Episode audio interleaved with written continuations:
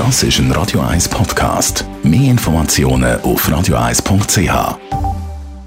1. Unterstützt vom Kopfwehzentrum Irlande Zürich. www.kopfwww.ch Jetzt ratet doch einmal, wie viel Eier wir in der Schweiz essen pro Kopf pro Jahr. Fast 200 Eier, das klingt noch viel.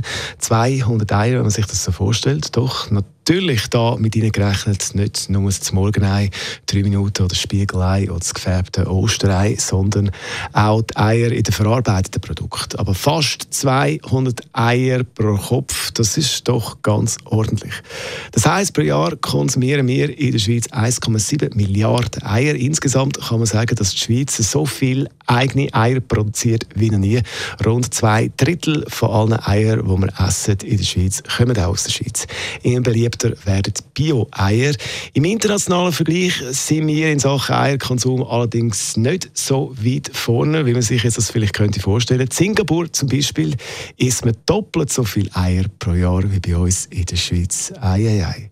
Und wir bleiben auch musikalisch beim Ei, beim Thema Ei. Da ist der Song I Wanna Be The Only One Eternal bei Radio 1.